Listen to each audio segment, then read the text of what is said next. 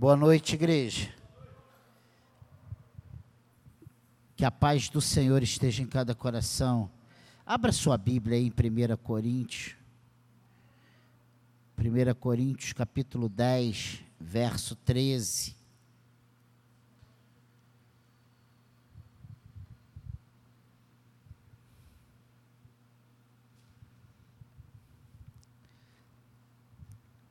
Presta atenção. Primeira carta de Paulo aos Coríntios, capítulo 10, verso 13. E eu vou falar rapidamente, não tenho muito tempo, sobre as áreas vulneráveis à tentação. E esse versículo 13 ele fala de algo interessante. Olha o que diz aqui: Não vos sobreveio tentação que não fosse humana, mas Deus é fiel e não permitirá que sejais tentados além das vossas forças. Pelo contrário, juntamente com a tentação vos proverá livramento, de sorte que a possais suportar. Preste atenção é de acordo com a personalidade e o temperamento de cada pessoa que a tentação atua. Não tem nenhuma pessoa, nenhum cristão que diga assim: eu não sou tentado, eu não passo por isso. Então, essa palavra é para mim e para todos nós. Todos nós, de uma forma ou de outra, num momento da nossa vida, nós passamos por esses momentos. Satanás ele aproveita brechas e interesses demonstrados por cada ser humano. Ele não é onisciente, ele não sabe o que pensamos, o que gostamos ou desejamos, mas ele presta atenção nas nossas dicas, naquilo que é a nossa, da, a nossa a tendência da nossa carne. E é nisso, né, que ele opera os seus enganos, né? As pessoas é, falar com mortos. Ah, o que, que é isso? Ele está adivinhando coisas? Não, coisas que ele viu. E ele vai, repete. Oh, meu Deus, como é que ele sabia? Ué, é um espírito invisível, né? E ele vê as coisas e ele engana, ele usa de engano. Ele fala coisas realmente que aconteceu, mas porque foi não que a pessoa pensou, não que a pessoa sentiu, não é isso. E a mesma coisa com as tentações. Aqui em 1 Coríntios 10, 13 diz muito claro: Não vos sobreveio tentação que não fosse humana, mas Deus é fiel e não permitirá que sejais tentados além das vossas forças. Pelo contrário, juntamente com a tentação vos proverá livramento, de sorte que a possais suportar. O nosso Deus, ele é tão maravilhoso, que ele providencia os meios para que as tentações que são provenientes da nossa própria fraqueza, da nossa própria cobiça, da nossa, do nosso próprio coração corrupto, a nossa carne, né, esse coração enganoso, ele, por nos amar tremendamente, ele vai e ele provê os meios para que possamos suportá-las.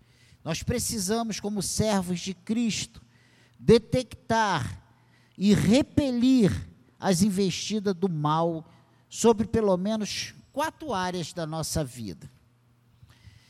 Quatro áreas estratégicas, poderíamos dizer assim. Não, é, mas não é nada. Oh, não, é uma coisa simples. Saber que ele ataca, que a tentação, que é, ela ataca primeiro a nossa mente. É uma área que nós precisamos cuidar. A tentação ataca a nossa mente.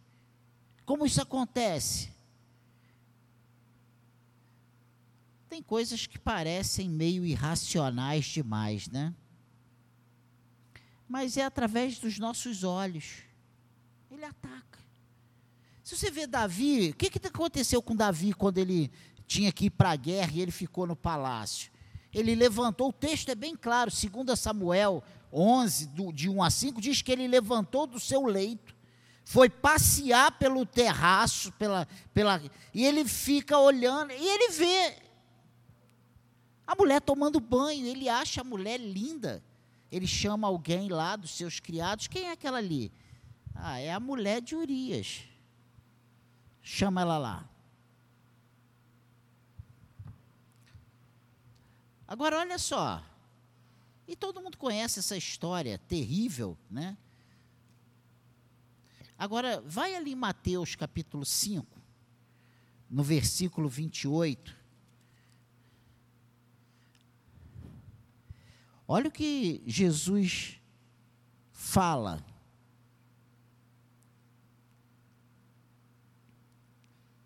Ele estava falando a respeito de coisas que foram ditas aos antigos, e ele estava dando uma nova roupagem para essas proibições aos antigos. E ele, olha o que ele diz aqui, versículo 27. Ouviste que foi dito: não adulterarás.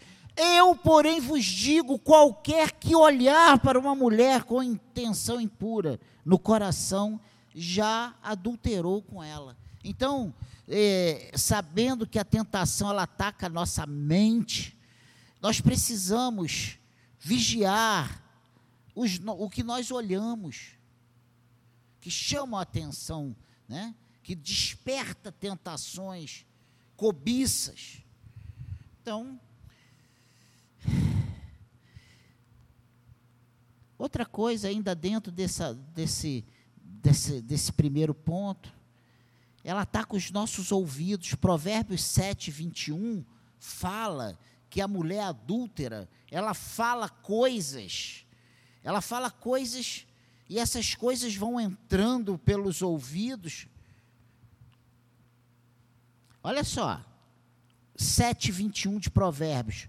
Seduziu com as suas muitas palavras, com as lisonjas dos seus lábios o arrastou e ele, num instante, a segue, como o boi que vai ao matadouro, como o servo que corre para a rede, até que a flecha lhe atravesse o coração, como a ave que se apressa para o laço, sem saber que isso lhe custará a vida. Conselhos de Salomão ao seu filho, falando advertência contra a mulher adúltera. E diz que é com as suas muito, muitas palavras, seduziu com as suas muitas palavras, com as lisonjas dos seus lábios o arrastou. Se você conversar com muitos, a maioria absoluta dos casamentos, dos casais que têm problemas nessa área, das pessoas solteiras que têm problemas nessas áreas, começa ah, com muito no pé da orelha, sabe? E sempre tem alguém que fala aquilo que você quer ouvir. Sempre tem alguém que fala aquilo que você não está ouvindo, mas queria ouvir. O mundo aí fora tem um ditado, né, que não existe pessoas difíceis, existem pessoas mal cantadas, né? Oh, mas é uma realidade. Sabe por que nós damos ouvidos e vamos ouvindo coisas que vão alimentando nossa carne, massageando o nosso ego, nosso coração, vai, sabe, nos seduzindo e quando nós percebemos, nós já estamos enredados. Ninguém, e eu canso de falar, sai de uma consagração, de uma vigília e vai adulterar, vai fumar maconha. Isso não acontece. Isso acontece o pecado ele é sorrateiro, ele vem, ele vai nos enredando, vai, sabe? E quando a gente percebe, nós já estamos com os dois pezinhos no laço. Uma outra coisa interessante que precisamos, dentro ainda desse primeiro ponto que a tentação ataca a nossa mente, através de pensamentos e desejos exagerados de prazeres. Né? Tiago capítulo 1. Ah, pastor, mas essas coisas não acontecem. Acontecem sim, estão acontecendo nos nossos dias, ainda. Acontecem ainda nos nossos dias. Tiago 1,14, olha o que, que diz aí. Ao contrário, cada um é tentado pelas suas próprias cobiças, quando esta o atrai e seduz. Então a cobiça, depois de haver concebido, dá à luz o pecado, e o pecado, uma vez consumado, gera a morte. Olha só. Domine os seus desejos, seus pensamentos. Isso é cabível a nós, isso é possível a nós. Vigiar os nossos olhos, vigiar os nossos ouvidos. A Bíblia diz que as más conversações corrompem os bons costumes. E outra coisa interessante, através de frequência de ambiente. O Salmo 1, versículo 1 diz o quê? Bem-aventurado, hein? Pelo amor de Deus, vamos lá. Vou ler na íntegra, vamos lá. Bem-aventurado, vamos lá, um, um, um. Bem-aventurado o homem que não anda no conselho do ímpio, dos ímpios, não se detém no caminho dos pecadores, nem se assenta na roda dos escarnecedores. Bem-aventurado o homem que não está num ambiente que não é propício para ele. Ah, pastor, então vou ter que sair do mundo. Não seja ignorante. Não deturpe o que a palavra está dizendo. Eu não estou falando, se for assim, a gente vai ter que viver dentro de uma redoma. E não é isso que eu estou falando é quando o cristão precisa frequentar ambientes para trazer satisfação, realização e alegria. Quando a alegria do Senhor não é suficiente para nos, sabe, nos satisfazer. É nesse aspecto que eu estou falando, não é ir para a faculdade, ir para o trabalho ou pegar um ônibus. Mas nós fazemos questão de nos emburrecer e querer pensar de forma irracional.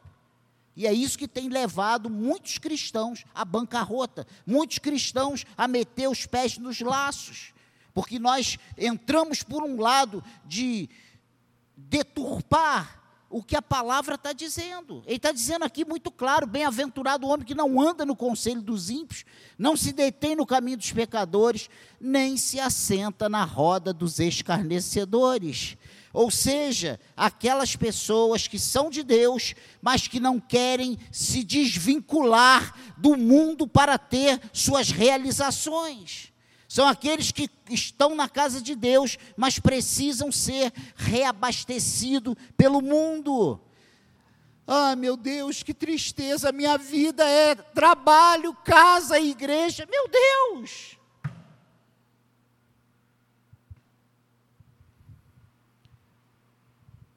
Dentro desse ciclo, você pode ir à praia, você pode ir ao cinema, você pode é, ir lanchar com a família, você pode caminhar na praia, você pode fazer mil coisas. Você não precisa estar no baile funk. Você não precisa estar ouvindo, sabe, naquele show. Não vou nem falar, nem entrar em detalhes. Isso, você sabe do que Deus do que, do que a palavra nos, nos adverte. Tem ambiente que não é para nós frequentarmos. Eu não preciso ir para Marquês de Sapucaí porque o desfile é bonito. Aquilo ali não, não, não, me, não me diz mais respeito. Ah, o show é lindo. O que Deus tem para nós no céu é muito mais bonito, muito mais maravilhoso que um desfile de escola de samba. Mas nós estamos amarrados a essas coisas. Então nós não estamos, como Paulo diz, que nós precisamos estar mortos para o pecado, mortos para o mundo. Nós continuamos ainda com o coração pulsando para o mundo, para o pecado, para a nossa satisfação da nossa carne. Uma outra coisa interessante dentro desse assunto, áreas vulneráveis à tentação, além da nossa mente que engloba os nossos olhos, os nossos ouvidos, os nossos pensamentos, sabe? Os ambientes que nos envolvem. Essas tentações, elas atacam o nosso corpo. De que forma? Olha o que diz aí Provérbios, depois de Salmos, Provérbios, capítulo 5, Olha o que a palavra de Deus nos diz. Provérbios 5, versículo 3 e 4. Continua ainda falando, né? Agora já é uma advertência contra as lascívias. Porque os lábios da mulher adúltera destilam favos de mel, e as suas palavras são mais suaves do que o azeite. Mas o fim dela é amargoso como o absinto, agudo como a espada de dois gumes. Meu Deus. O que acontece é que a tentação ela ataca o corpo oferecendo prazeres enganosos. Ai, aqui fora do meu casamento eu vou encontrar prazer que eu não encontro lá dentro da minha casa, lá na minha cama, lá no meu quarto. Ah, fora do casamento, esse cara gostoso eu não vou deixar passar. E aí nós vamos para vamos a cama antes do casamento. Isso está tudo certo. Não no reino de, não no, no reino de Deus. Não é assim que se faz em Israel. Que é isso, pastor? Precisamos entender que essa tentação ela ataca o corpo oferecendo prazeres e a gente acha que satisfazer a nossa agora é tudo que precisa acontecer. Mal sabe que cada dia que acordamos, mais perto da morte estamos. Mal sabe que cada dia que acordamos, mais perto de prestar contas a Deus das nossas atitudes, das nossas decisões, estamos. Ah, mas eu não posso viver esse, essa amargura aqui, eu não sou feliz. Nós não fomos chamados para sermos felizes, nós somos chamados para sermos servos de Deus. Vamos entender isso.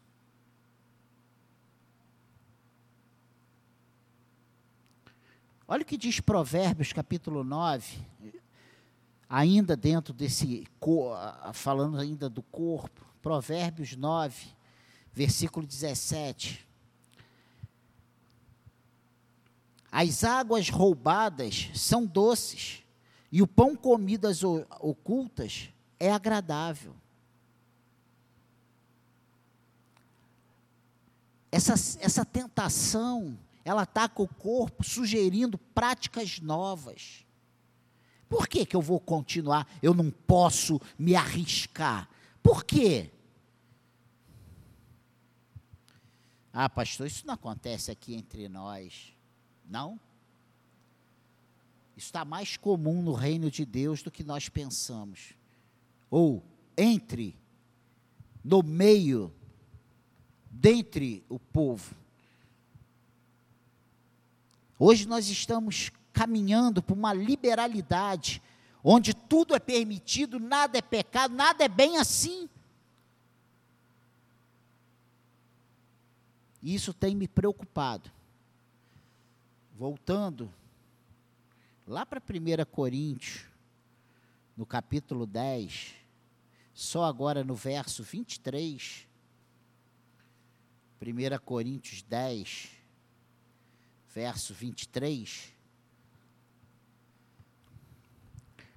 fala de um versículo que eu estou repetindo já umas duas pregações seguidas, eu falei sobre eles aqui. Acho que domingo eu repeti tanto pela manhã quanto à noite. Todas as coisas são lícitas, mas nem todas convêm. Todas são lícitas, mas nem todas edificam.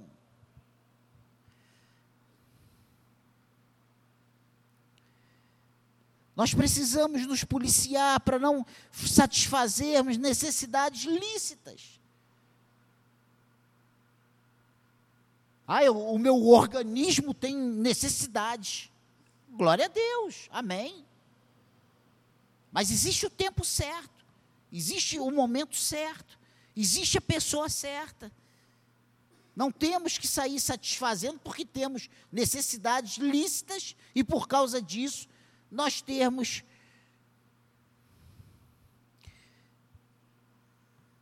direitos de satisfazer as nossas necessidades lícitas. Todas as coisas são lícitas, mas nem todas convêm. Nós precisamos. Isso aqui convém? Isso aqui agrada a Deus? Todas são lícitas, mas nem todas edificam. Isso aqui vai me edificar. Vai me edificar. Eu estar nesse ambiente, eu praticar essas coisas, isso vai me edificar. Amém, igreja? A terceira coisa interessante, primeiro ele ataca essa, essa, essa tentação, ela ataca a nossa mente, que envolve nossos olhos, ouvidos, desejos, pensamentos, né? frequência de ambiente, ataca o nosso corpo, oferecendo prazer e sugerindo práticas novas, satisfazendo necessidades lícitas. Ela ataca a vida religiosa. E talvez essa seja uma das tentações menos perceptíveis que temos, porque nós demonizamos as coisas tudo é o demônio, jogamos tudo na conta do diabo e ficamos de boa com a nossa própria consciência. E uma das coisas que, ataca, que são atacadas na vida religiosa e a igreja para quê? Deus está em todo lugar. Desvalorização do, da reunião para culto a Deus. O que fazemos aqui? Para que, que nós viemos aqui? Bater ponto? Ou viemos aqui para prestar culto com entendimento, ou nós só perdemos nosso tempo. Ou não entendemos que somos igreja quando nos reunimos em nome de Jesus para lhe prestar culto. Orar, para quê? Por quê? Deus já sabe o que preciso. Isso aí não é nossas questões. Ler a, ler a Bíblia de novo. Eu já conheço essa passagem. Jejuar, por quê? Eu não sou o Messias, eu não sou Jesus, eu não sou o Cristo. Para que, que eu vou fazer isso? Ele me santifica, ele me justifica, é o Espírito dele que atua em mim. Para que, que eu vou fazer isso? Isso é bobagem. E nós estamos fugindo das nossas responsabilidades, deixando de termos comunhão com Deus e nos afastando cada vez mais do Senhor. E por último, então nós vimos que ele ataca aqui a vida religiosa, ele ataca o corpo, ele ataca a mente, ele ataca e sugere prosperidade a todo custo. Vê se não é isso que as igrejas têm usado de artifício para encher, para entupir as igrejas. Os filhos de Deus não são pobres, diz a tentação. E aí nós olhamos para a nossa vida, meu irmão, se eu for olhar para a minha vida, você vai sair correndo e nunca mais você vai pisar numa igreja. Não é essa a realidade? Nós fomos chamados para ser o quê? Cabeça e não cauda, né? Nós somos filhos do rei, nós somos príncipes. Deus é o dono da riqueza. E aí, quando eu olho para o Deus dono da riqueza e vejo a minha luta diária para pagar as minhas contas, e amanhã eu tenho um bolo assim de conta, a Cláudia toda hora imprime uma conta nova e joga na minha gaveta. Ó, oh, Daniel, mais essa, e mais essa, e mais essa. E hoje vence isso. E hoje é o sem parar, e hoje é o seguro, e hoje. E é, e é, e é, e é assim na minha vida e é na tua também, né? E aí quando a gente olha, Deus é o dono da riqueza, você fala assim, espera aí, mas então eu não sou filho do, de Deus. Vê se não, é, não joga dúvidas. Você só pensa no céu e na igreja. Sabe, a tentação insiste nisso. Ela afirma, ela, ela vem dizendo essas coisas. Se você pensasse mais na sua vida, na sua família, no seu futuro, a gente não estava passando por isso. Pelo amor de Deus. Essa fala é minha. Ah, eu sou crente, sou crente, e eu entrei para a igreja, e no primeiro culto eu saí de lá, e já abriram tantas portas, né? Ser crente é ter sucesso em tudo. E a gente ainda ouve esses testemunhos na televisão. Eu entrei na igreja e depois da oração, eu saí dali e minha vida mudou e hoje eu sou dono de 30 casas. Cinco empresas, eu que estava falido, porque eu estou aqui e aqui Deus está aqui. Precisamos ver o exemplo bíblico do rico e Lázaro, por exemplo. A gente não vê que para onde quando morreu, que para onde foi o rico? Para o Hades. E onde foi Lázaro? Seio de Abraão.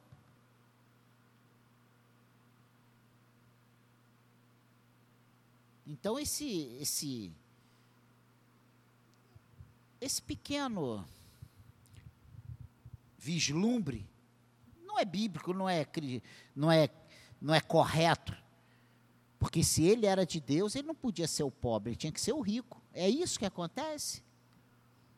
A nossa riqueza não está aqui, gente. Não significa nada. Deus pode dar riqueza? Pode. É bom? É se a gente souber usar, mas olha, tem muita gente dentro que é povo de Deus que se tiver muita coisa, ele vai, ele vai surtar. Nós somos mais propensos a, a estar aos pés do Senhor na dificuldade do que na bonança. Essa é a realidade, gente.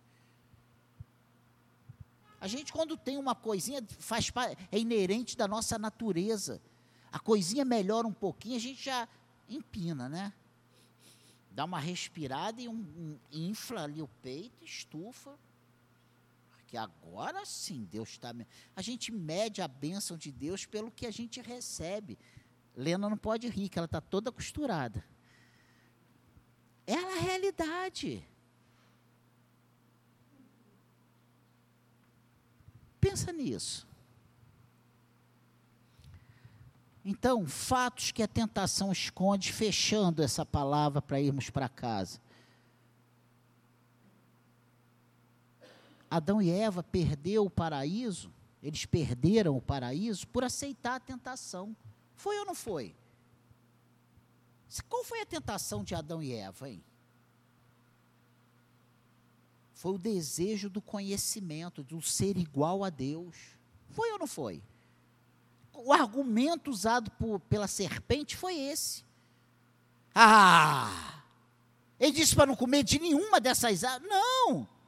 Ah, ele falou essas coisas. Sabe por quê? Porque ele não quer que você seja igual a ele. Não, mas ele disse que se comer, morre, morre nada. E nós vamos, sabe, esperar, obedecer, ir para a igreja, ali. Ah, a gente tem que ir para um lugar legal. E nós estamos atrás do lugar legal. Sansão ele perdeu a força, os olhos e morreu prematuramente por brincar com a tentação. Deus falou: não se misture com pessoas que não sejam de Israel. E ele foi para onde? Foi pegar Dalila, foi se envolver lá com os filisteus. Ele gostava daquela confusão. Ele gostava. Toda hora ele falava uma gracinha. Olha só. O bicho parecia que estava cego há muito tempo. Ó, oh, se me amarrar com uma corda virgem, a pessoa ia lá, quando ele acordava, ele estava amarrado. Ou seja, aí um dia ele fala a verdade, cortar o cabelo, ah, pum, cortou. Cuidado. Nós temos brincado com a verdade, não brinque com o pecado. Uma das, das armadilhas do inimigo é, é jogar para nós que nós somos fortes, capazes de entrar e sair de um ambiente sem ser contaminado, de se relacionar com uma pessoa sem ser contaminado, de fazer coisas e não ficar. Qual é o grande. Olha, isso da minha época de mundo, fora da igreja. E meus amigos, e amigos da Cláudia também. Eu posso fumar maconha que eu não vou ficar viciado. todos eles viciados até os dentes. Para não falar outra bobagem. Porque a gente pensa que pode fumar, pode beber, pode fazer, pode gostar de uma. E não ser pego por aquilo. Não, eu fui uma vez. Não existe isso, gente. Não brinque.